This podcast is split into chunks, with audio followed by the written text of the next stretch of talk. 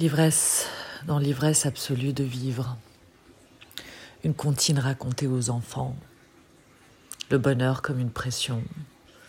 Et la souffrance comme un, un point qui ponctuerait euh, une très très longue phrase, mais qui reviendrait après une autre plus longue phrase, et ainsi de suite.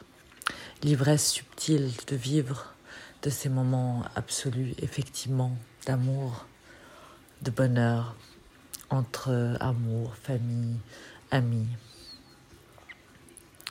Et cette frénésie de vivre, cet appétit de vivre, car le temps presse et le temps court, qui court derrière qui C'est ça la question. Est-ce que le temps court derrière moi ou moi je cours derrière le temps? Et surtout, comment rendre euh, tout cela le plus beau et le plus euh, plaisant possible?